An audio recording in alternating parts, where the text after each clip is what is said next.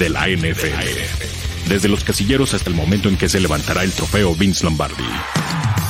Todo, todo en el camino al Superdomingo. Camino al Superdomingo.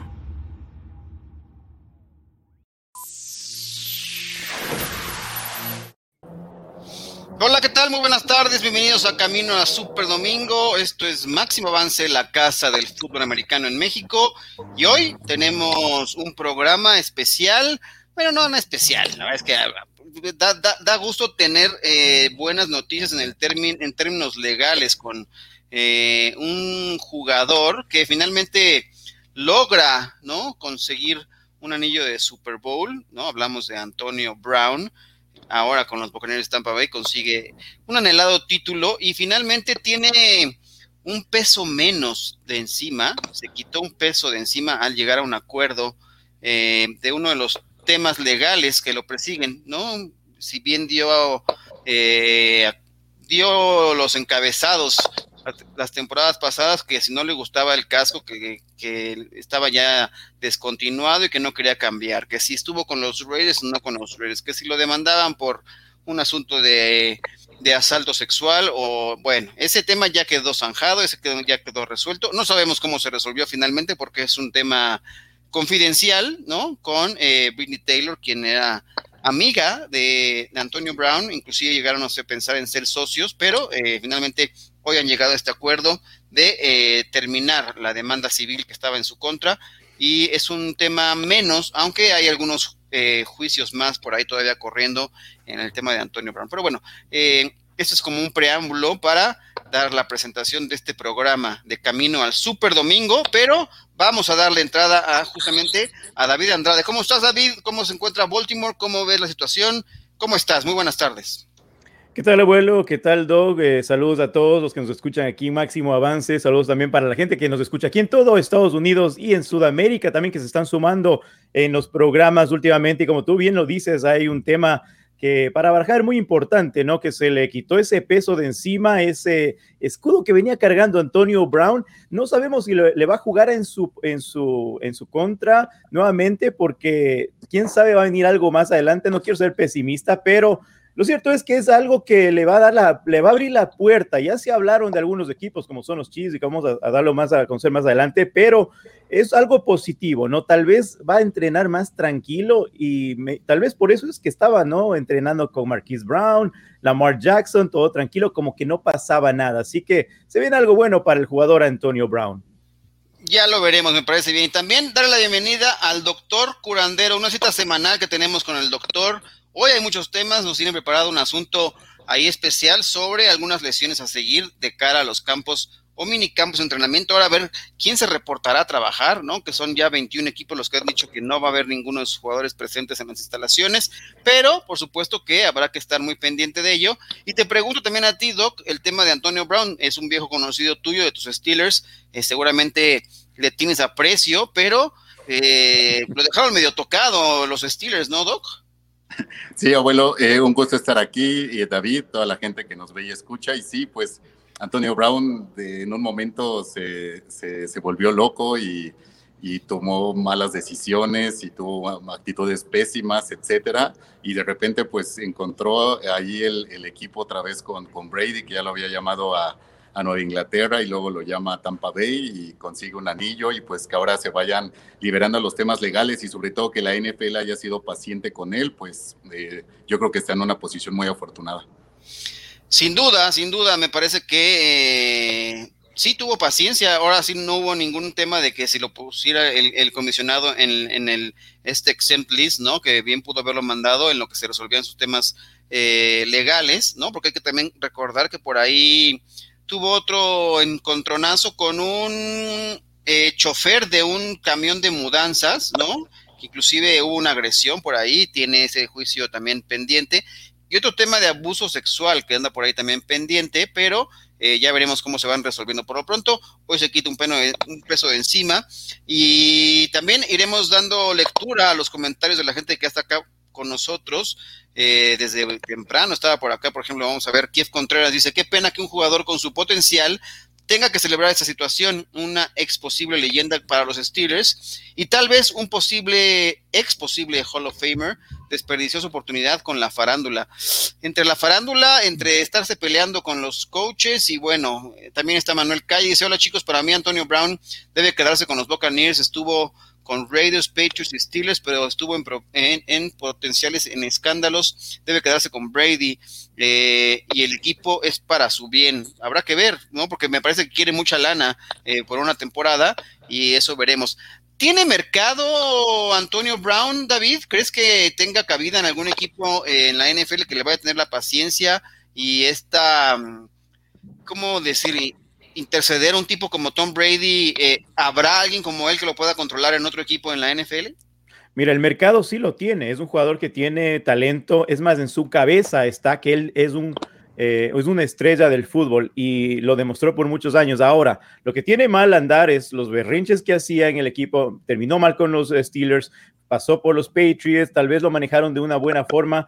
En los Raiders, no se diga, fue lo peor que pudo haber pasado como jugador, una burla de lo que hizo al equipo, pero ah, te das cuenta lo que, lo que pasó en Tampa Bay. Tuvo alguien que le pueda controlar, que es Tom Brady, le, le llevó de la mano literalmente, él le ayudó y también con Bruce Arians. Ahora, se está hablando mucho de, bueno, se habló bastante en Baltimore también, aquí hablaron bastante y lo querían aquí en Baltimore, pero parece que tiene algo que no le cuadra a la, dirigencia de Baltimore, a John Harbaugh, algo que no le gusta de tal vez Tom Brady, tal vez desde ese miedo que él pueda causar como jugador, ya tiene ese, ese eh, algo que atrás de él, ¿no? Viene jalando esa cola de, de berrinchudo, de mal jugador, de todos los, los problemas legales que tuvo. Ahora se está hablando de los Chiefs está hablando muy, eh, tal vez una posibilidad muy grande que los Chiefs tal vez le den, no sé, unos 6 millones más de incentivos que tal vez le pueda alcanzar.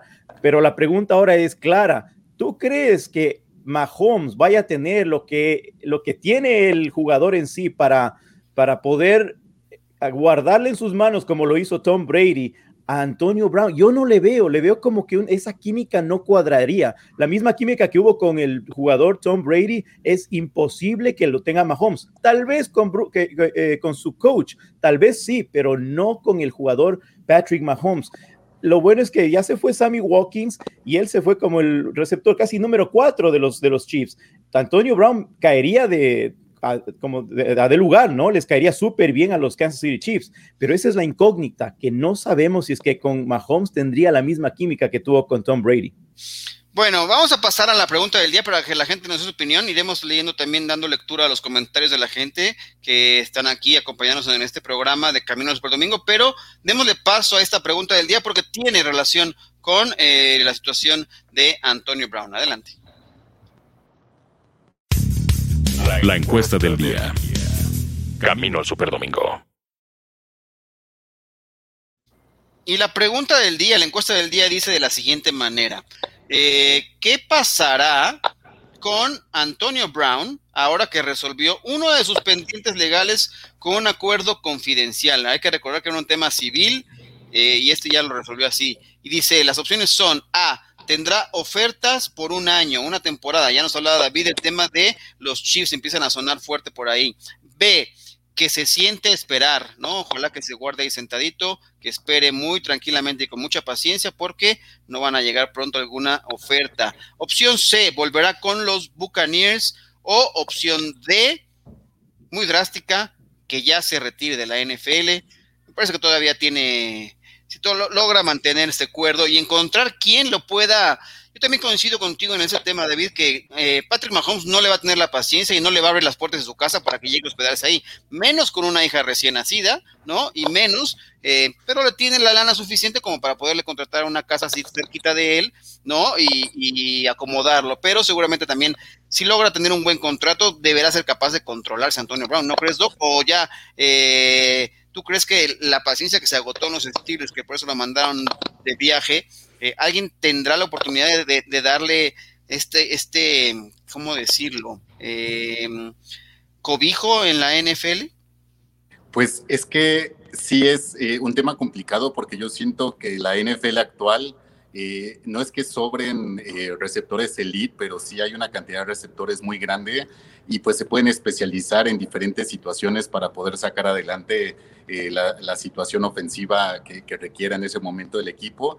Y yo creo que la característica de Antonio Brown es, que es un playmaker, o sea, es capaz de cambiarte en una sola jugada un partido, ¿no? pero pues también eh, la NFL y los equipos y todo es mucho dinero el que se invierte, también va su prestigio de por medio y yo coincido con, con, la opción de que le van a ofrecer contratos de un año tal vez porque no se van a querer arriesgar a que en algún momento él vuelva a algún alguna falta de respeto al equipo, alguna falta de respeto civil, legal, y, este, y pues eso descontrole cualquier tipo de contrato largo. Pues sí, habrá que, habrá que esperar, porque bueno, lo que decía también de Antonio Brown en los Chiefs, sí, no, no tienen un, bueno, están eh, justamente el, primer eh, playmaker ahí, ¿no? Es Travis Kelsey, ¿no? El ala cerrada, eh, Tyreek Hill está por ahí siguiendo, pero no han encontrado a alguien que acompañe bien a, Hill, ¿no? Del lado, del lado contrario. Está Michael Harman por ahí, ha, ha, habido algunas opciones, Sammy Watkins no pudo con el paquete, y podría ser en, el rol de, del complemento, podría ser como un buen, un buen wide receiver 2, 3 de ahí en ese equipo, pero el esquema está también muy, muy cantado hacia lo que hace Travis Kelsey y la gran movilidad que puede tenerte un quarterback como Patrick Mahomes. ¿Qué otro equipo podría ser uh, un potencial eh, de apertura para, para Antonio Brown, David? ¿Ves alguna en el mercado más? Mira, lo que pasa es que Sammy Watkins no pudo eh, hacer lo que tú dices ahora, es por las lesiones. El tema de lesiones le afectó bastante a Sammy Watkins en Chiefs y por eso es que Mahomes era su, su target principal, fue como tú dices, Kelsey, después eh, eh, Tariq Hill. Ahora, Antonio Brown, mira, hay que ser legales, se, se portó bien, le dijeron en Tampa Bay, un berrinche, te portas mal, haces algo malo y fuera, y se portó bien, o sea, no, no dio de qué hablar en el tema disciplinario. Entonces yo creo que tal vez eso le ha ayudado, le sentó bien, fue el profesor ideal, eh, eh, Tom Brady, pero yo creo que en Chiefs eh, sería algo mejor de lo que Sammy Watkins dejó. Ahora, en Baltimore, desde hace dos años ya, ya, quieren pedirle, han pedido a Antonio Brown, entrena con, con, Lamar Jackson, ha entrenado con Marquise Brown, que es su primo. todos pensábamos en Baltimore de que él iba a ser la persona que tal vez sea la influencia de que le traiga a su primo a jugar pero como te digo, hay algo en la dirigencia de Baltimore que dicen, no, Antonio Brown acá, no sé por qué. A mí me encantaría, imagínate, ver un, un, partido de, de, división contra los Steelers y que Antonio Brown festeje en Hainesfield un touchdown con Baltimore. A mí me encantaría, yo creo que a todos los fanáticos de Baltimore también, pero vamos a ver cómo le va, ¿no? Y quién tal vez nos sorprenda, pero Chiefs por el momento era lo que más ha sonado esta mañana. No, se podría ir a los Patriots, ahora que van a jugar también contra los Buccaneers. Imagínate encontrarse de otro lado eh, a Tom Brady, ahora bajo la batuta de Bill Belichick. Eh, es un tema que estará en el mercado, ya veremos si hay quien se ofrezca a darle un buen contrato lo que él está pidiendo, porque tuvo acercamientos con los Buccaneers y no le llegaron al precio, ¿no? Inclusive sabiendo que tenía todavía esos procesos legales abiertos, porque tienen la confianza en él. Así que eh, ahí está la situación. Bueno, Pero tú no crees que es como una algo le están haciendo de, muy por a un lado, porque a todo el mundo se, quedaron con todo el equipo y, dijeron, bueno, tú quieres esto, te lo damos. Fournette quieres esto, te lo damos. El único que no le dieron lo que él quería era, Antonio Brown. Se está, se, está sintiendo como que muy de más, o sea, como que no me quieren en este equipo, ¿no? Me imagino que si te pones en los pies de él, le están dando el, eh, o sea, el manjar a todos menos a él ya hasta Ryan Griffin, ¿no? Le dieron el, o sea, es el primer suplente que regresa porque, bueno, cuidó muy bien a, Tom Brady el día de, la, de la pachanga ya en el barco, inclusive parecía que era como su publirelacionista, ¿no? Fue el que lo protegió, ¿no? En el estado de inconveniente en el que se encontraba, ¿no? Y él fue el que lo llevó, lo sacó eh, y lo llevó a su casita y así como que, y por eso ya le dieron un contrato como quarterback suplente ahí, ¿no? Lleva varios años en el, en el equipo. Yo, yo, estoy seguro que si preguntábamos quién era el suplente de Tom Brady, la gran mayoría de la gente no sabría el nombre de Ryan Griffin, ¿no? Hasta que, bueno, este, ahora ya sabemos que es un gran guardaespaldas y puede ser su suplente en dado caso de que... Conductor designado, ¿no? El, conductor resignado, por supuesto. Así es que, Bueno, mira, vamos a darle aquí salida a algunas uno de los comentarios que tenemos por acá. Eh, decía Manuel Calle también al respecto, ¿no? Si el entrenador de los Buccaneers debería hacer unos consejos para Antonio Brown para que debe jugar bien al fútbol sin escándalos ni problemas. Eso afecta su carrera profesional. Bueno, pues inclusive ya ganó un Super Bowl después de todos estos temas, ¿no? En su temporada quizá más complicada. Indira Guzmán, saludos Indira, gracias a producción por subir la encuesta a YouTube. Ahí está, la pueden encontrar en YouTube y también en nuestra cuenta de Twitter, ahí pueden pasar a votar. Manuel Ríos, dice Mau Ríos, pregunta, buenas tardes, ¿no sería un mock draft en camino al Super Domingo? Hoy Arturo Carlos lo, lo, lo ahí se quedó trabado, así que eh, tendremos mock draft ahí también. Estamos a una semana prácticamente de eh, el, draft de la NFL. Estaremos pendientes, habrá cobertura especial también para que nos acompañen eh, aquí en, nuestras redes sociales y también a través de la octava tendremos el, draft por ahí haciendo menciones y dando seguimiento a todas las coberturas. Lupita Santoyo también nos manda saludos, te mandamos saludos con mucho gusto. y Kev Contreras dice, ya es un hecho que Villanueva se queda en Baltimore, David, o cuál es su futuro inmediato? ¿Se quedará en Pittsburgh? ¿Qué ha pasado con la visita de Villanueva por ahí? No, lo han dicho todavía, fue el día de ayer y esperábamos que algo bueno pase, con Villanueva. Imagino que están barajando, quién sabe, ya tienen algún tipo de acuerdo, pero tú sabes, del, con Watkins pasó lo mismo, se demoraron dos días para anunciarlo y yo creo que el, punto principal es tratar de negociar un trade con Orlando Brown Jr., que es lo que les decía el día de ayer, ¿no? Posiblemente. Así que esa es la gran incógnita con Villanueva en este momento. Pues pendiente, ¿no? Porque ahí también hay, también de, eso dependerá que, el tema de, Brown, ¿no? Que se quiere salir, ¿no? El, el, tackle izquierdo, bueno, que él quiere ser tackle izquierdo, ¿no? Ahora con el regreso que ha habido también ahí de eh, los lesionados y la lana que quiere cobrar, por supuesto, ¿no? Pero bueno, eh, vamos a darle entrada también ahora, ya que tenemos aquí al doctor curandero, a su sección semanal para que nos hable de las lesiones y podamos hablar de lo que al doc le gusta, la sangre, la, ah, no, sangre, violencia no, sangre, pero ahorita lo, lo platicamos con calma con el Injury Report. Injury Report. Las lesiones de la semana. De la semana.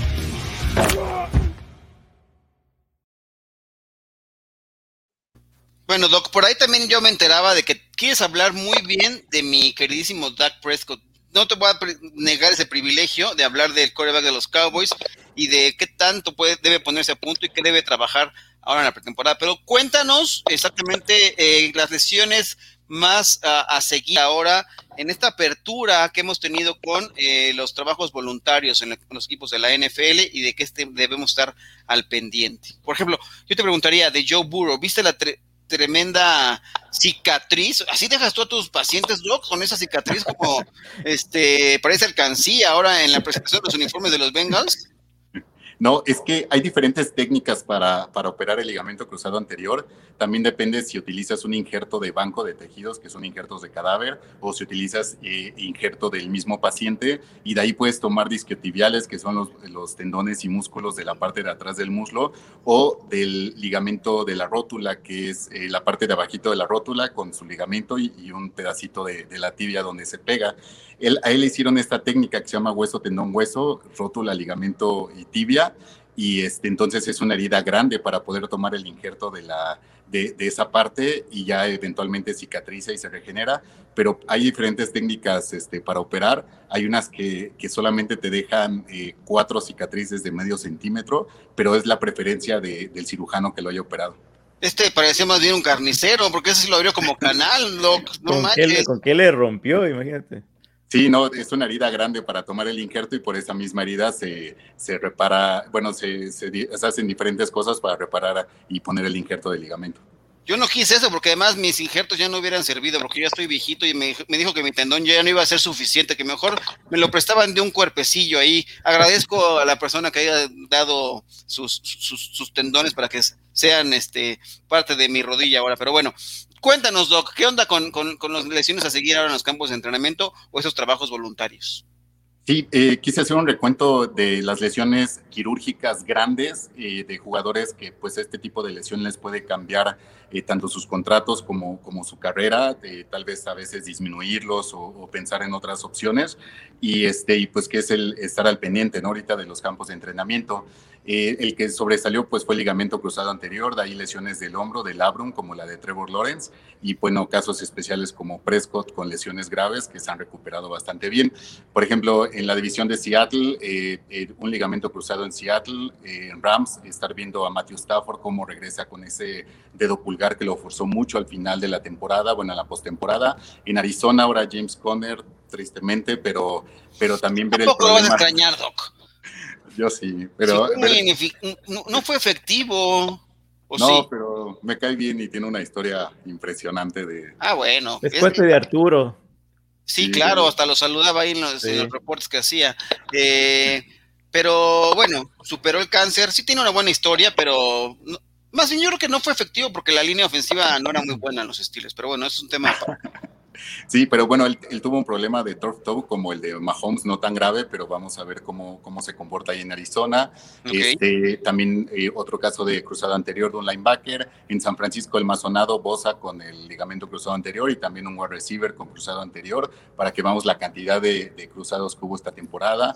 Por ejemplo, hoy veía a Cubón Alexander, viste que ya él, él sufrió que el tendón de Aquiles, es ruptura al final y ya está corriendo. Hoy, hoy apareció ya corriendo en un video, no sé si lo llegaste a ver esa, esa imagen de este que es un linebacker que estuvo en un cambio entre los 49ers y los, eh, y los Saints. Ya está por ahí bien recuperado y estará listo rápido en la recuperación de una ruptura del tendón de Aquiles, ¿no? Sí, eh, digo, también ayuda en el momento en, en, que se da durante la temporada, si se da al inicio, antes de la mitad de la temporada, pero sí son atletas impresionantes y su recuperación también es eh, eh, igual de impresionante. Y también eh, ahorita mencionar varios casos de, tendón de Aquiles, que, que es tiempo grande el que se requiere para una rehabilitación. bueno, Brady la rodilla que nunca se aclaró bien, pero bueno, yo creo que él estará listo. Igual en Tampa Bay, casos de Labrum y Franklin, el wide receiver con cruzado anterior. En la división de, de Dallas, también en Washington, cruzado anterior y Aquiles en, la, en el caso de Gigante, Chacon Barkley con el ligamento cruzado anterior, también un caso de tendón de Aquiles, el caso de Prescott que lo hemos visto eh, con una evolución muy buena y que yo creo que estará más que al 100% para, para la temporada. Al 150, Doc, por favor, 150% va a estar Dak Prescott. Y en el caso de Dallas, otros dos ligamentos cruzados, así como uno en Filadelfia, en la división de, vikingos, eh, Green Bay con dos cruzados anteriores, incluyendo su line, uno de sus line estrellas, Chicago, dos cruzados anteriores, Detroit, un Aquiles y una lesión del labrum. En la americana Titanes, tres cruzados anteriores, incluyendo a Boto que también anda por allá. Eh, los Colts, un cruzado anterior. Tejanos, cruzado anterior y Labrum. Eh, Jaguares de Jacksonville, otro cruzado anterior en la división de Miami, hasta el pateador de despeje salió con la lesión de cruzado anterior. No este, manches, esos, esos, ligamentos ya están como que devaluados, ¿no? ¿Qué? Sí, no, y luego, eh, bueno, en Jets, eh, un tendón de Aquiles, eh, Pittsburgh, dos ligamentos cruzados, incluyendo a Devin Bush, el linebacker, Baltimore, dos ligamentos cruzados, su tight end y su, corner Young, en Cleveland, dos ligamentos cruzados y un tendón de Aquiles, el safety Delpit, en Cincinnati, dos ligamentos cruzados, el caso de Mahomes, en Las Vegas un ligamento cruzado y en Denver hay titulares, cinco titulares recuperándose del ligamento cruzado anterior. Su madre. Hay, una demanda en el mercado de ligamentos cruzados, imagínate. Sí, no, fue, una temporada impresionante que sigue siendo la lesión quirúrgica más común eh, ahorita dentro de la NFL, pero sí la temporada pasada fue irreal la cantidad de lesiones de este tipo que hubo. Oye, Doc, ah, con el pasar de los años, las técnicas de recuperación para cuando uno sale de ese tipo de operaciones se ha vuelto mucho más rápida, porque yo me recuerdo cuando a mí me pasó lo de mi rodilla, me decían eh, mi terapista que cuando Eda tuvo en su tiempo, no, era la, no hacían el tipo de, de recuperación, aparte de la intervención, que con la ciencia siempre todo es mejor, ¿no? Que el, el, el tipo de, cuando tú avanzas tu, tu tu terapia para que te puedas poner al 100% es muy diferente a la que se hacía antes. Hay muchas técnicas ahora. Sí, se ha podido avanzar mucho, eh, tanto en técnicas como en fisioterapia y rehabilitación. Eh, antes el tiempo promedio era mínimo un año para que pudiera un jugador regresar a, ese nivel máximo. Eh, de ahí se bajó a nueve meses, de ahí se bajó a seis meses. De seis meses no se puede bajar porque el injerto tarda ese, ese tiempo, seis meses, en poderse integrar completamente han intentado eh, protocolos de cuatro meses, pero con un índice de ruptura de más del 30%, que es altísimo. Entonces, ahorita te operan y es un proceso de rehabilitación de seis meses y a partir de los seis meses puedes volver a una actividad completa. Pero Nick Bosa lo está haciendo en semanas, ¿verdad? sí, Nick Bosa se ve impresionante y los cambios de dirección y el volumen que tiene es impresionante su recuperación. Wow. Correcto. Oye, Doc, quería aprovechar también un poco un tema que salió a relucir hoy de reportes que, que han habido, por ejemplo, de algunos prospectos colegiales, eh, con este de que, a, pesar de que no hubo combine, sí hubo pruebas médicas, los prospectos viajaron a Indianápolis para estar presentes y ser sometidos a exámenes médicos, que eso es parte de lo que también busca mucho la NFL. Y, por ejemplo, ha salido a relucir un tema que me llama la atención, el de Justin Fields, ¿no? El jugador de Ohio State que se está como siendo prospecto también para, para un pick muy alto en el próximo draft. Eh, se revela que tiene un tema relacionado con ataques de, epilepsia que ha sido controlado, ¿no? Que no ha tenido ningún problema en su carrera colegial con el equipo de Ohio State, pero y que también cree que no debe tener ninguna repercusión de cara a su carrera profesional en la NFL. Te pregunto, eh, ¿esto cómo se controla? Eh, evidentemente tienes medicamentos, pero ¿Qué tanto es el riesgo de que pueda tener algún episodio? Y ahorita también creo que David nos puede comentar un poco de algunos jugadores que han tenido este problema y en, la NFL. Pues eh, estaba también checando eh, eh, cuándo se la diagnosticaron y se la diagnosticaron muy joven. Esto ayuda bastante porque si desde joven inicia con un tratamiento y se controla eh, la epilepsia, eh, lo más seguro es que se pueda controlar el resto de la vida y que pueda eh, pues realizar algún deporte, esfuerzo sin ningún problema. Ahora lo hemos visto, pues seguramente jugó a, a todo su nivel en la preparatoria, ahora el colegial, entonces y no ha tenido un problema. Digo, tal vez una conmoción muy, muy grave pudiera eh, desatar eh, algún, algún problema, pero bueno, también una conmoción muy grave en cualquier otro jugador sin diagnóstico de epilepsia puede ser un problema importante, ¿no? Entonces, pero al haberse diagnosticado muy joven en, su adolescencia y poderse controlar tantos años, este, es, un, es un buen pronóstico para que él no deba tener algún problema en la NFL. Ok, y tú, y tú nos platicabas también fue el aire, David, de algunos casos de jugadores que han presentado este tema, ¿no? En, en, en la NFL.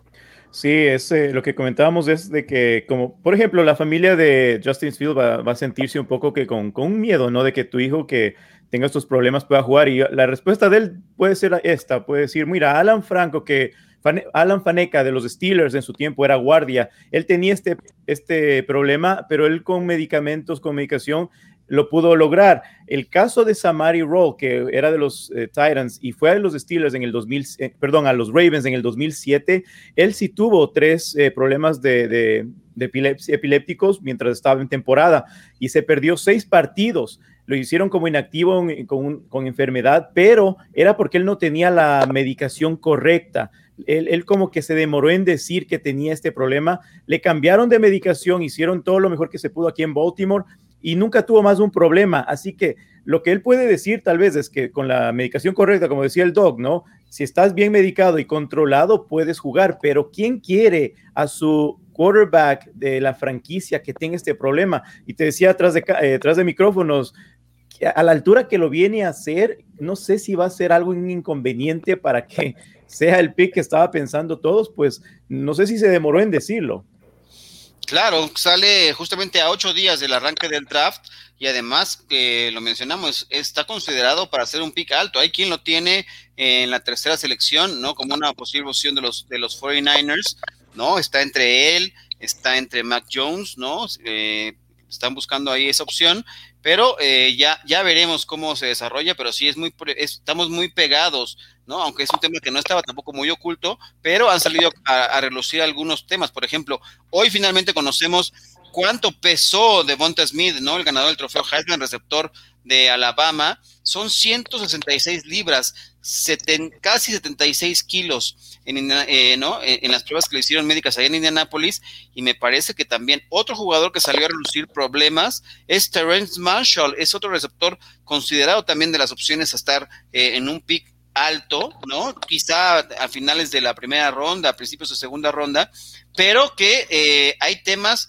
eh, de lesiones, inclusive cuando jugaba en la preparatoria y también en nivel colegial, se perdió algunos partidos porque eh, tiene un tema en, una lesión en el pie como de forma recurrente, a lo mejor que requiera cirugía. Esto me recuerda, por ejemplo, un caso como el de Tadeus Moss, ¿no? La ala cerrada de que finalmente fue reclutado por, no, no fue reclutado, pero fue contratado por Washington Football Team eh, a invitación, el hijo de, de Randy Moss, eh, que se le detectó esta, una lesión justamente en el combine y tuvo que ser operado, pero fue ahí donde se detectó la lesión. ¿Podría ser algo similar ahí, Doc? Eh, ese tipo de, pruebas que se le someten últimamente, ser una alarma en el caso de Marshall, el receptor del LSU. Sí, estaba checando que la primera vez que, lo reportó fue cuando era sophomore y, el tipo de lesión de, pie que puede ser recurrente y que puede requerir una o varias cirugías, eh, puede ser la lesión de Lisfranc, que es una lesión que se da en el, en el medio pie eh, del lado del dedo gordo este, que fue, por ejemplo, el receptor Davante Adams de, Green Bay, la tuvo en un caso muy leve que no requirió cirugía, pero cuando requieren cirugía, desafortunadamente a veces el pie se vuelve a someter a la misma fuerza o, un mecanismo de lesión durante un partido, un entrenamiento, y se pueden resentir y requerir otra cirugía que ya no es tan fácil, que ya no tiene tan buen pronóstico, o las articulaciones a los lados del pie empiezan a sufrir, como sucede en la columna vertebral, y, este, y pues esto disminuye su, calidad de juego y pues eh, a veces hasta retiros. Pues bueno, así están los temas y ya eh, muy completo el injury report de hoy. Nos diste ahí una, nos mareaste con todos los ligamentos cruzados que hay por ahí y estaremos pendientes de la evolución de ellos, pero eh, vamos a seguir adelante con todo el resto del programa y te tendremos aquí, Doc, para que no estés haciendo aquí segundo, para que no, te, no pienses que ya te vamos a dejar ir y que te vamos a dar de alta, no, seguirás aquí castigado con nosotros. Por más que sea un Steeler, ¿verdad? por más que sea un estilo y lo queremos dar de baja, pero bueno, ni modo. Así que eh, por aquí te retenemos. Y bueno, voy a leer un poco más comentarios de la gente, porque el tema de Antonio Brown como que sí ha causado por ahí interés en la gente de que sí debe o no jugar, si tendrá por ahí, así que vamos a ver qué ocurre. Por ejemplo, y, eh, tener aquí un comentario del coach Azuara, también viejo conocido de eh, Antonio Brown, bueno, sabe de Antonio Brown, nos dice, Brown, cartucho quemado. Si llega a Kansas City, tendría un rol muy secundario, porque además lo complementa. Dice, es un jugador de más de 30 años y caro duro y a la cabeza. También felicidades al coach Sara porque acaba de presentar un libro con el tema de eh, un estilo de juego también en la NFL. Ayer estuvo un programa especial en Mesa de Acero, así que eh, ahí está. Si quieren, busquen también el libro del coach Azuara para eh, darle salida a los temas que nos presente por ahí. Hay otros que, por ejemplo, Mau Ríos nos dice va a volver a jugar y si quiere dinero va a tener que jugar en un equipo no contendiente y no habrá quien lo controle. Si quiere dos o cuatro millones puede quedarse en Tampa. No les extrañe que llegue a Baltimore. Ya te lo quieren enjaretar por allá, mi estimado David. Eh, también por acá dice, eh, ah, bueno, pues acá la gente pide mock drafts y quiere y quieren hablar al respecto. Pero bueno, vamos a hablar también de otro tema, porque hoy se da a conocer eh, algunos ajustes en los reglamentos en la NFL, David. Por, finalmente, la NFL da su brazo a torcer en ese tema de ser un poco más flexible en el uso de eh, los números en los jerseys de los jugadores. Se abre la posibilidad para que los jugadores eh, de varias posiciones tengan acceso a números de un solo dígito, ¿no? Eh, ¿Qué te parecería ver eh, ¿Qué te gusta? Te voy a hablar. Bob Dupree ya no está con tus estilos, ¿verdad? Este coach, este, pero te gustaría verlo jugar con un número 5, por ejemplo, eh, o son tradicionales. ¿Qué les parece este, esta opción de ser más flexibles con los números eh, de un solo dígito, David? Sí, es, es bien raro. Bueno, lo, único que nos gustaba de esto era que se, había la diferencia de codes, ¿no? Ahora vamos a poder ver un linebacker, un defensivo que agarra el número, creo que es del 1 al 49 eh, un linebacker del 1 al 59. Y a la final, si los jugadores son los que nos dan el show, pues que agarren lo que quieran, ¿no? O sea, a la final ellos son los que se ponen en la cancha a poner a todos los fanáticos del show que uno quiere y pues darles ese gusto. Yo creo que no está mal de parte de la NFL eh, darles para que ellos escojan. Ya no se van a poder pelear por un número ahora, pues van a tener más opciones. Lo que sí va a ser muy raro es ver un defensivo o un linebacker, como te decía, con un número de un dígito. Eso va a ser muy, muy extraño. Pero a la final de cuentas son ellos los que se la ragan en la cancha para darnos el show. Así que me parece bien, ¿no? Mira, los que queda de la siguiente manera, ya los que pueden ser un solo dígito ya se permitirá que puedan ser los, los corredores, alas cerradas, fullbacks, los H-backs y eh, los receptores abiertos. Pueden usar del 1 al 49 o del 80 al 89. Los defensive backs pueden escoger entre eh, números que van del 1 al 49. Los linebackers del 1 al 59 y 90 al 99 los lineros ofensivos se mantienen un poco más tradicional, 50 al 79. Los lineros defensivos igual, 50 al 79. Y del 90 al 99. Y los corebacks, pateadores y pateadores de despeje también, bueno, se mantienen con la posibilidad de estar entre el 1 y el 19. Me parece que va a haber una alta demanda por los números de un solo dígito y me parece que es donde va a empezar a ver quién puede eh, dar la mejor oferta económica para quedarse con un número. Entonces eh, se va a abrir como que a la subasta eso. ¿Se prestaría también a eso? Pues sí, no, imagínate que a la final eh, todo empezó con estos cambios de que podían personalizar sus zapatos.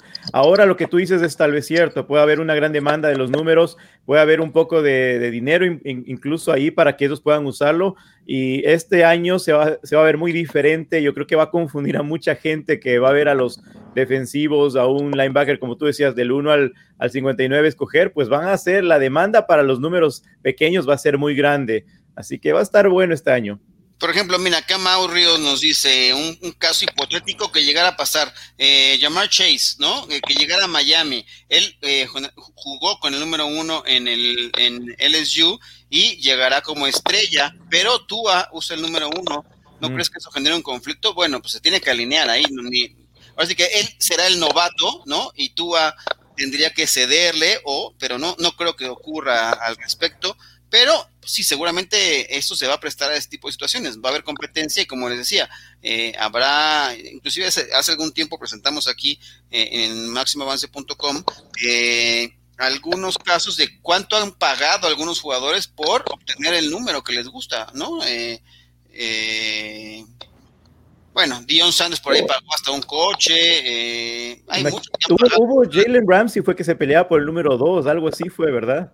Sí, claro, es que son como, muy solicitados, pero son parte de, este, este cambio de reglas que hay. Hoy también se da a conocer que se flexibiliza también el uso de la repetición, ¿no? De algún modo. El oficial de la repetición que está presente en el boot, ¿no? Que esté dentro del terreno de juego en, los, en cada uno de los estadios, podrá dar una especie de asesoría a los eh, árbitros en el campo si es que tiene una una imagen muy clara que pueda eh, ayudar a resolver algún tema controversial, podrá ayudar o asesorar sin que los árbitros eh, lo soliciten o que sin que haya un reto por ahí, ¿no? Se, se abre un poco la comunicación para que el oficial de, que esté encargado de eh, la repetición instantánea pueda tener como un cierto asesoría o tratar de disminuir el tiempo de revisión de jugadas o acelerar también el proceso. Pero bueno, eh, son parte de las reglas también se dieron a conocer hoy en la NFL, los dueños han aprobado esto.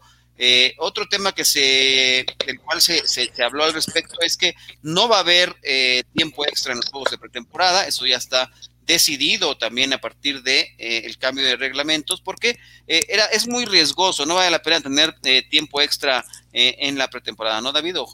sí, me parecía, no, me parecía absurdo, imagínate poner a, en riesgo más todavía y quemar a los jugadores.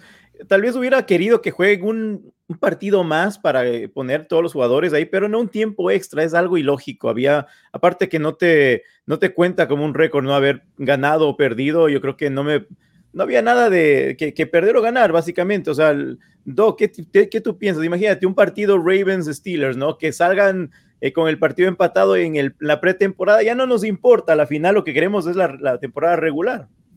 Claro, y bueno, vamos a darle también entrada, ahorita la bienvenida a eh, alguien que seguramente les, les parecerá conocido, el señor Arturo Carlos, por favor, démosle la bienvenida. Arturo, ¿cómo estás? Y cuéntanos qué es el cambio de reglamento que más llamó tu atención. Eh, no se pasó finalmente la prueba esta de convertir eh, una patada corta en una cuarta y quince, como planteaban los Philadelphia Eagles. Ah, ¿Cómo están muchachos? Eh, me sentí como en el hockey, ¿no? Me metieron a la congeladora porque ayer agarramos minutos de más, nos dice Lupita Santoyo. Ayer fue todo programa de los Steelers, se la pasaron hablando 55 minutos, entonces pedí prestado de ayer. Entonces hasta ahorita me dejaron entrar, es el, equivalente de todo lo que nos aventamos. Pero sí, lo de las reglas, eh, no, yo no soy romántico en esta parte de los números, pero creo que eh, el que haya un número 2, el que haya un número 1, ¿no? Un pass rusher y demás, me va a costar trabajo verlo en la NFL. Yo creo que eh, incluso los receptores hoy todavía no, no alcanzo a adaptarme muy bien a, a, verlos con los 10 y algo, ¿no? Con el 11, el 12, etcétera, hasta el 19. Era antes uno por equipo, ahora ya son casi cinco y los 80 se abandonaron. Entonces, eh, creo que sí soy un poquito romántico, pero me, gusta en general lo de las reglas. Creo que la parte de la pretemporada ceden los dueños para que los jugadores no se desgasten. Que además, si tú anotas al final del partido y tienes la oportunidad de empatar el juego, siempre se la juegan la conversión, ¿no? No, no les, no, no van a empatar el punto extra para empatar. Buscan la conversión a ganar o perder para que, pues, al menos te sirva como, como entrenamiento. Sí, es la oportunidad que te da para poder, ¿no? En situación de juego, hacer tu conversión, ¿no? Para que tengas esa posibilidad y no la riegues. Como regar el tepache en la temporada regular, pues quedas mal, ¿no? Entonces puedes probarlo a partir de la pretemporada. A mí lo que me llamó también un poco la atención es que quieren también de algún modo incentivar el tema de eh, la patada corta, ¿no? Se hizo este ajuste en el reglamento para ¿Cómo pueden alinear el equipo que regresa a patadas? Tampoco pueden centrar a tanta gente en la caja, ¿no? La preparación de la patada, con la posibilidad de eh, que el equipo que patea pueda eh, tener mayor opción de recuperar la patada, porque el, porcentaje es muy bajo de recuperación, ¿no? Sí, yo creo que ahí, digo, eh, es entendiendo un, poco David, Doc, eh, eso yo siento que es bajo las reglas que recordarán eran 5 y 5 de cada lado.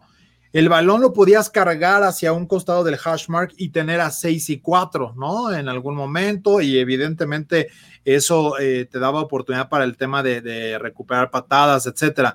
Eh, o tener más, ¿no? ahora ya que no pueden salir o tener como el, el, colchón para correr antes de que se realice la patada, etcétera. Eh, creo que sí va a ayudar, todavía se dejó ahí como, a ver, aguantemos esta idea de jugártela en una cuarta oportunidad de 15 desde tu yarda 25 si es que quieres eh, recuperar el balón. Eh, que a mí me gusta esa regla, creo que le da la oportunidad a la ofensa y que cuando tengas una buena ofensiva te va a dar esa oportunidad y eso le da más espectáculo que la misma patada corta, pero sí, definitivamente creo que esta, esta parte de, las, de esas reglas hay que ver, hasta que no las ves en, en funcionamiento, o jugando, sobre todo ni siquiera en entrenamiento, en ritmo de partido te das la oportunidad y con entre comillas factor sorpresa para ver qué tan efectivo puede ser.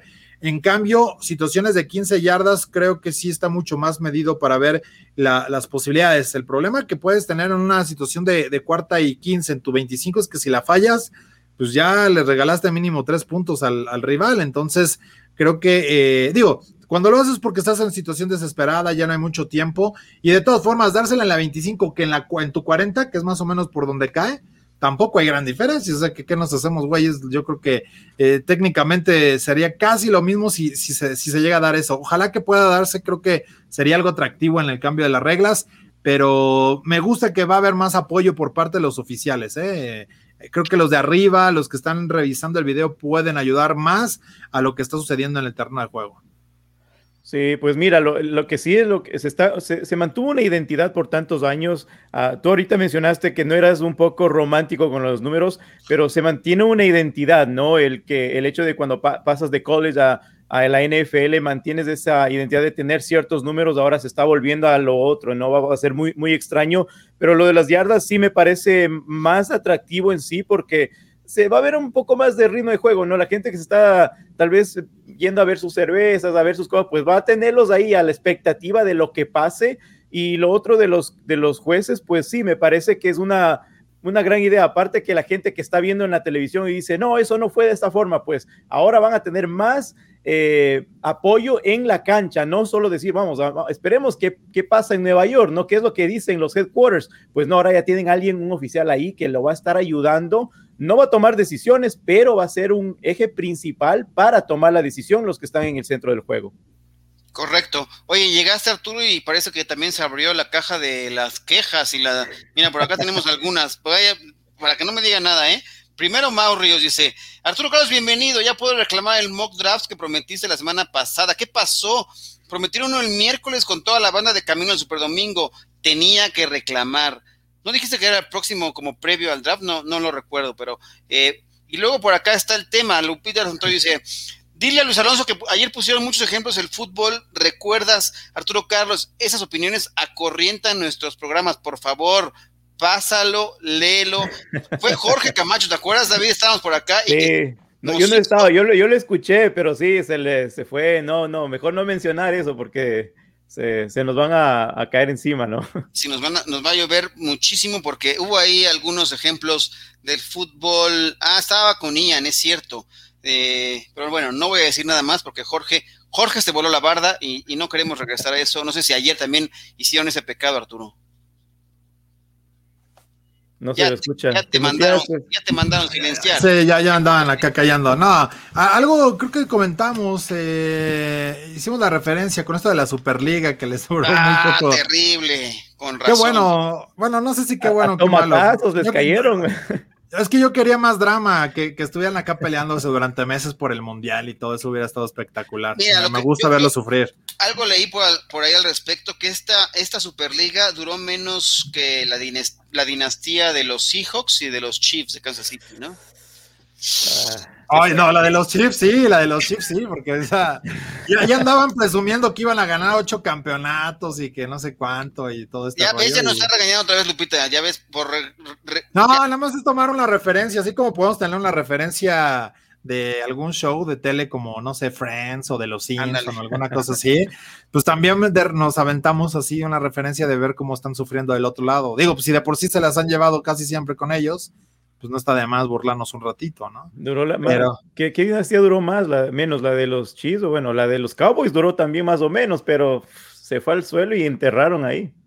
Ya me regañaron, no, acá, ya me regañaron a mí, por acá dice Indira. Señor Alonso, a muchos nos gusta el soccer también, no creo que sea corriente, más bien es diversificar. Está bien. Sí. Oye, pero como medio especializado, pues sí nos vemos raros hablando sí. de fútbol. Ahora, ¿Qué pasa cuando les tenemos en la línea de juego a las 12 del día y hay fútbol? Bueno, hasta del ascenso creo que hay, ¿no? Hay de expansión, pero hay fútbol europeo, mexicano, hay básquetbol, hay hockey, hay béisbol, hay carreras, hay de todo. Se eh, de hecho, este canal, pero ni modo. No, no es cierto. Qué barbaridad. Oye, hasta nuestro watch party el, el domingo por la mañana, a las 8 de la mañana, yo aquí tenía pegándome el, el, me estaban charoleando y todo el rollo, no sabía que el, que el, sol pegaba tan gacho por la mañana, así como le pasó a Manjarres el otro día también por la tarde. Ándale. Y, y, y, no manches, un montón de gente, como 10 mil personas estuvieron con nosotros viendo el, nuestro Watch Party de Fórmula 1. Sí, o sea estuvo, que, estuvo, intenso. Que es parte de los contenidos que tenemos en la línea de juego, pero bueno, pues eh, Máximo Avance está empujando nuevos contenidos en la, por supuesto. En, en la Oye, red, así que. Para que vea, Manuel Calle, para que veas que no estábamos preparados, pero vamos a comentar, como bien dices. Chicos, comenten un poco sobre la sentencia de ayer de ex policía de Minnesota sobre George Floyd. ¿Crees que la NFL deba dar justicia, dar apoyo a la comunidad en todo el país? Pues justamente de eso, eh, hoy habló el gerente general de los Miami Dolphins, ¿no? Chris Greer, eh, de este tema. Escuchemos lo que tuvo que decir y ahorita comentamos al respecto. No estábamos preparados, pero aquí tenemos esto para ustedes. A lot of people were very hopeful that the verdict would come down the way it did, but you know, just being honest, that that always hasn't happened. you know, it, when things look like um, clearly uh, something was wrong and happened in this country, and, and, and particularly with people of color, um, it hasn't turned out that way. So I think that was the the relief. Um, I think some of the joy, but again, it's it's also saddening that you know, it takes people dying for, you know, people to realize and and want change. But um, I, I, was hopeful, and then uh, when it happened, I, I, I was happy. Bueno, hoy, ayer se da a conocer esta sentencia de culpable, ¿no? Por completo del caso de George Floyd y la NFL reaccionó, ¿no? Ha habido reacciones por parte de, de jugadores, de los propios equipos, los Reyes por ahí también colgaron ahí un tema de eh, el tema de sobre la respiración, ¿no? Y, es un asunto que toca temas muy sensibles, ¿no? Sobre todo esta, este, este movimiento de eh, Black Lives Matter, ¿no? Y que muchos jugadores han tenido como muchas propuestas al respecto.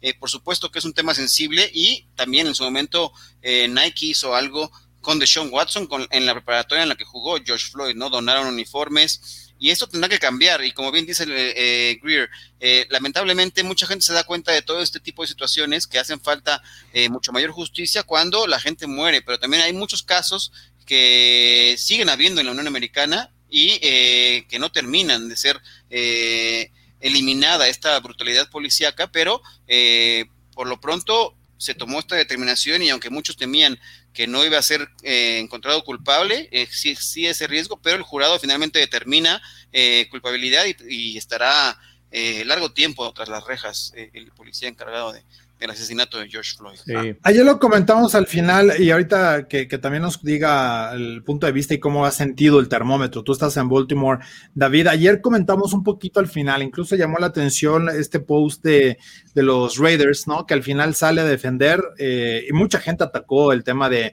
puedo respirar.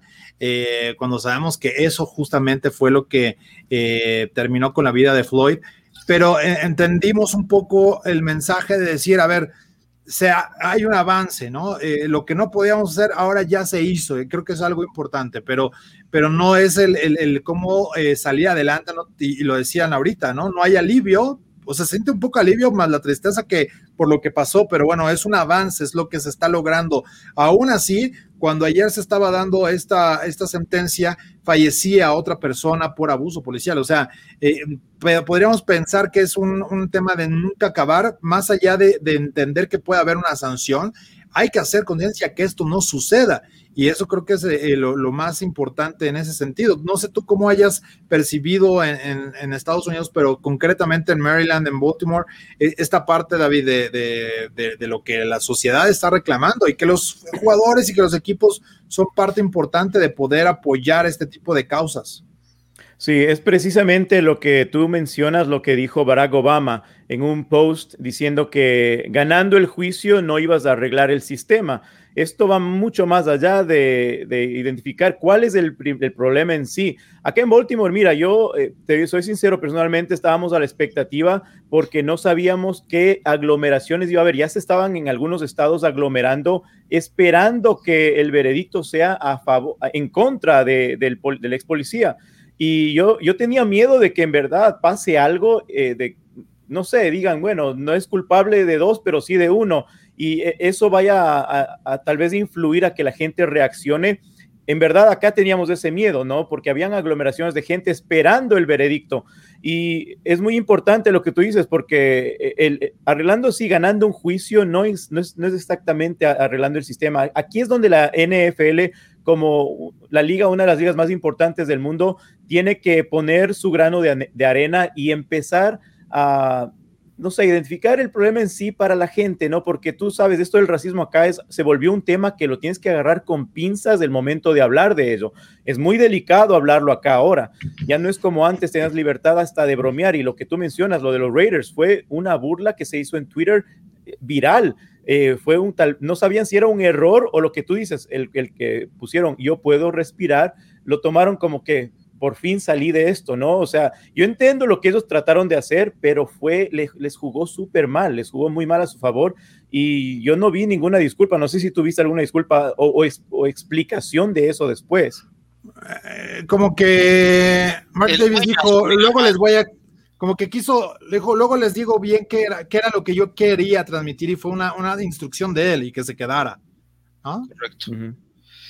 Bueno, hay comentarios también al respecto del tema, ¿no? Y que eh, sí es un tema que dará a, relucir, porque también, digo, nuestro país tampoco es exento, ¿no? El asunto de las policías en Tulum, por ejemplo, que se dio a conocer por ahí, eh, con una salvadoreña, ¿no? Por ejemplo. Pero bueno, es, eh, no solamente pasa en Estados Unidos, eh, pasa en muchas partes y ojalá que se llegara al punto de erradicar, ¿no? esa situación, pero como bien lo decía Arturo, justamente eh, mientras estaba el veredicto, pues ocurría otro caso similar, ¿no? Hay, hay la estadística me parece que es, hay muerte por abuso policial tres personas al día, ¿no? En Estados Unidos, y entonces es un tema que eh, pues hay que atender, ¿no? Por ejemplo, por acá hay comentarios, dice José Ochoa, si te portas bien, eh, la policía no vendrá, es simple, eh, ¿no? Y bueno, lo, lo respalda. Yo, estoy de acuerdo con él. Pero no estoy de acuerdo con él que, que, que, que técnicamente hay una causa por la cual, pero también hay muchos casos en los cuales, sí, oye, porque traía un, en Estados Unidos que es tan penado, entre comillas, ¿no? O te puede parar la policía porque no traes una luz, no, no, no cambiaste las direccionales. Técnicamente tonterías, ¿no? No, no haber robado o asaltado a alguien con una pistola, vamos a podemos poder dimensionar un poco la gravedad, pero, pero muchas veces esto les da oportunidad para que transgredan o pasen esta línea, ¿no? De ver el, tema. Y tú, y, no hay que ir muy lejos, eh, Doc, ¿no? También de repente tú vas a cruzar la calle y vas a hacer el famoso walking que es no irte y debes de cruzar por la, por la esquina, por donde está el paso peatonal. Tú te vas a cruzar en un evento masivo y la policía te empieza a gritonear y sacan el altavoz, lo que sea, y casi casi van por ti como si te estuviera robando el banco. Esa es parte de, de alguna manera del sometimiento que existe y que se hace cuidar, y, yo se lo puedo preguntar a cualquiera que haya estado en los dos países, ¿no? te portas igual cuando estás en México que en Estados Unidos, yo lo dudo mucho, ¿eh? Y eso es lamentable porque deberías portarte bien en los dos lugares y, no porque sea un poco más fuerte la policía o aquí de repente malamente se tornan incluso a broma eh, o, a, ser irrespetuosos, eh, debería de ser así, ¿no? Entonces es un, tema de comparación para medir el por qué pues, no podemos caer a toda esta parte aquí ya te pusieron los topes de que separan los carriles de la ciclovía con, ¿no? Y esos te tropiezan para que no lo hagas, hijo, ¿no? Más bien, o no, Doc. En Puebla así están los casos. Estás muteado, Doc. Ah, ok, ya. Este, desafortunadamente, eh, o sea, como dice Arturo, pues de repente eh, te puedes portar eh, mejor en otro país que en tu país o situaciones así, pero yo creo que, que algo que hay que erradicar también es cuando la policía se porta peor, diferente contigo simplemente por tu color de piel o por tu aspecto, ¿no? Entonces, eh, que no se porta de, esa misma forma con alguien con otro color de piel o con otra ropa, ¿no? Entonces, eh, y, pues eh, tal vez su intención final no es matar, ¿no? Pero, pero en el Inter, por, por exigir, por abusar de, esa capacidad que tienen, pues suceden accidentes que, que terminan con la vida de alguien. Oye, quien ya se entregó finalmente, quien hoy hablando temas así de situaciones legales, Aldon Smith, ¿no? Finalmente hoy voluntariamente va y se presenta por este caso de agresión que tuvo eh, en, en, Luisiana, ¿no? Hoy ya fue y se entregó. Eh, a ver qué, qué ocurre con este jugador recientemente firmado por los Seattle Seahawks, pero que ya enfrentó eh, problemas con la ley luego, luego, ¿no? Ni modo se lo, se lo ha ganado a pulso, ¿no? es algo, eh, eh, es parte de andar luego en malos, en malos pasos, dirían por ahí.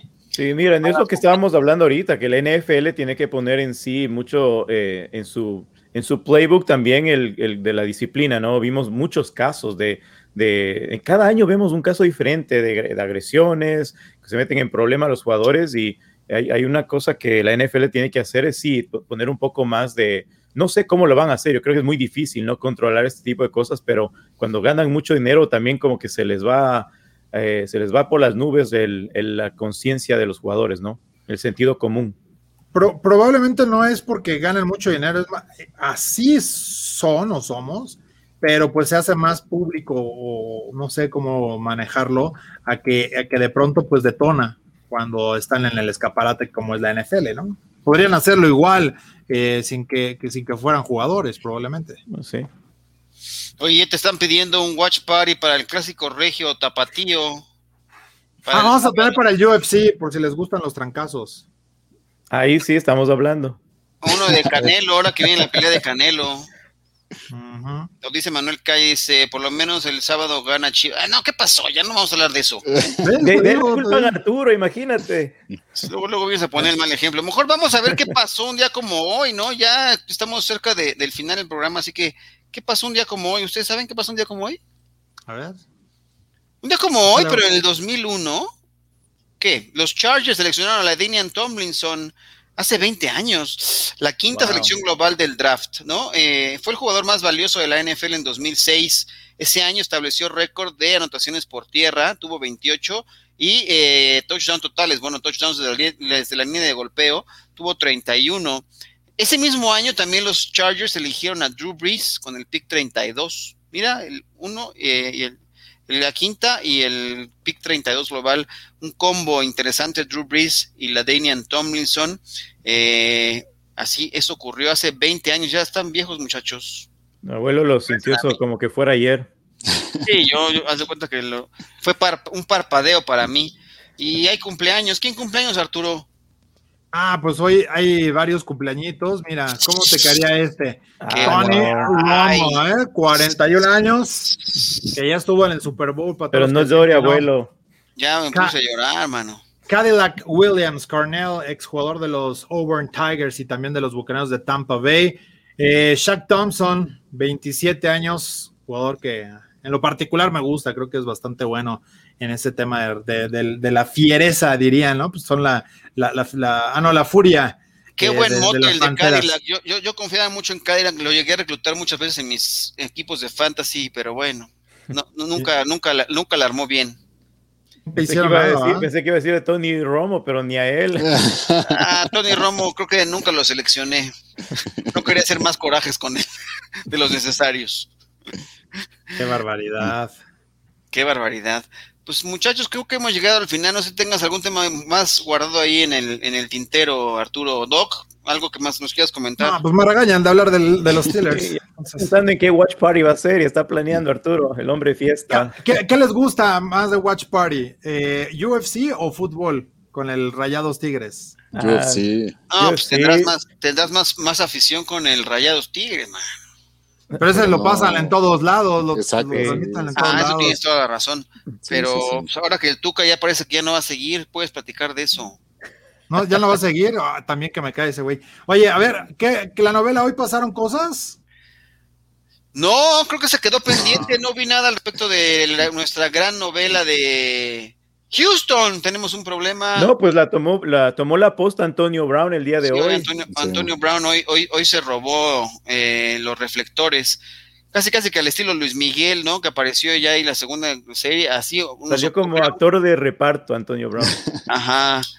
Que, que si debe jugar o no. Si quieren podemos ir a ver cómo está la pregunta del día, cómo va al momento, eh, porque mucha gente estaba como que pensando en que, que Antonio Brown va a recibir una oportunidad por un año y la que está ganando es que volverá con los Buccaneers. Esta pregunta que dice, ¿qué pasará con el wide receiver Antonio Brown ahora que resolvió uno de sus pendientes legales con un acuerdo confidencial? Gana, volverá con los Buccaneers en nuestra cuenta de Twitter con el 52%. Segundo lugar es, tendrá ofertas por un año. Que se retire de la NFL, tercer lugar con el 17% y que mejor se siente esperar una buena oferta, solamente el 1% de la gente votó por ello, así que... ¿Quién fue el eh, despistado? No, pues ¿quién se va a sentar? Es porque de una vez agarre el tren. Y si es con Tampa Bay, mejor, ¿no? Pues estás en el equipo contendiente. No, de todo lo que pasó a Antonio Brown, lo que menos él debería estar pidiendo es el dinero que él quiere, ¿no? O sea, tanto pasó por su espalda, o sea, tanto mal pasó en esos últimos años que debería aceptar lo que le pongan ahí, ¿no? Ya que le den 8 milloncitos para jugar un año, hombre. Ah, que cobre menos, pero para que pueda ser protagonista. Que se ponga, ahora sí que se ponga del lado de los, de los del equipo. Ah, ya por acá dijeron, se casará con Brady y se dedicará al hogar. ¿Qué pasó, hombre, Mao? No seas así. Mira, acá está. Se casará con Brady y se dedicará al hogar. No le va a faltar ya dinero. Oye, fíjate, nuestra compañera Tania Luna nos manda reporte que salió que Breeze eh, dijo eh, que solo se sintió bien en un solo juego, Doc. En un partido solo se sintió bien. Pues, ¿cómo le querían pedir? No, pues es que este año fue el peor para él y eh, sigo sin concebir cómo puedo jugar con ese número de costillas rotas. Sí, estuvo, estuvo heavy. Mira, que Brown no va a ir, no sé si iba a ir a Green Bay, que era April Fools, así que tranquilos, era en, equivalente al 28 de diciembre, Santos Inocentes, así que, ¿cómo dicen eso? Santa Palomita, ¿no? Inocente Palomita, que te dejaste engañar. qué cursilería, pero bueno, ya vámonos, si no vamos a pasar aquí horas y horas. Pues mejor invítale un café, pues ya para estas. Pues para el Watch Party, un cafecito, ahí esperaremos el Watch Party de Arturo. Muy bien. Ahí los espero, muchachos, para platicar de otra cosa que no sea fútbol americano. Y no nos regañe Lupita Santoyo. Sí. Perfecto. Por favor. Pues venga, vámonos. Despídenos. no, tú despídenos, por favor. Tú, tienes todo el feeling para la despedida. Ah, pues es bien fácil, nada más agarramos y se termina el broadcast. bueno, David, la producción. muchas gracias, David. No, pues gracias a ustedes, muchachos, de aquí de Baltimore. Un abrazo a todos los que nos escucharon en Sudamérica, que nos escuchan bastante. También un saludo muy grande desde aquí de Baltimore. Estimado Doc, por favor, despídase de, todos sus, sus, pacientes virtuales. No, pues un, gusto haber estado hoy, como todos los, los miércoles, y gracias, abuelo, David, Arturo. No, sí, gracias. Y también yo me despido, pero Mauro nos dice, abuelo, ya vámonos solo para cuando el mock draft realmente. ¿Cuándo? ¿Lo hacemos el lunes? Pero para que haya una banda, ocho personas de máximo avance, vamos a hacer el mock draft aquí. Bueno, ya el lunes y hacemos de una vez. Voy a, pedirles ya, es más, vamos a asignarles a cada quien un equipo y. No, una división, porque un equipo va a estar complicado. Está bien que seamos 32 en máximo avance o más, pero el problema es que no cabemos en esta madre. Pues nada más nos limitan como a 10. Bueno, que se metan y que nos vayan diciendo en el chat, ¿no? Ahí que nos vayan publicando. Como, como es terrible el chat en los fantasy, ¿no? en el draft. Tú quieres ahí y de repente, plum, selecciona tal, selecciona tal, ya se pierde el hilo de la conversación. Exactamente. Bueno, una división cada quien y ya vamos viendo, eh, vamos siempre para. O el viernes, o el viernes nos dice Lupita Santoyo que con unas cubaraimas y todo el asunto. La gente lo pide. El viernes, ahí está, la gente lo pidió. Así que ya el viernes. No se diga más, el viernes tenemos mock. Perfecto. Y vénganos. Tú que haces como siete a la semana, abuelo, pero de fantasy tú solita, pues ahora sí que es del que vale. Exacto.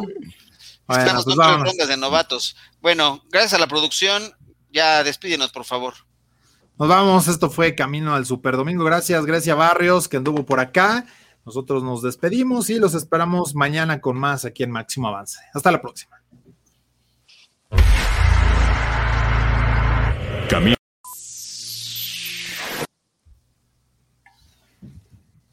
como que no nos queremos ir. Esto fue Camino al Superdomingo, el programa que te acerca al emparrillado de la NFL. Camino al Superdomingo.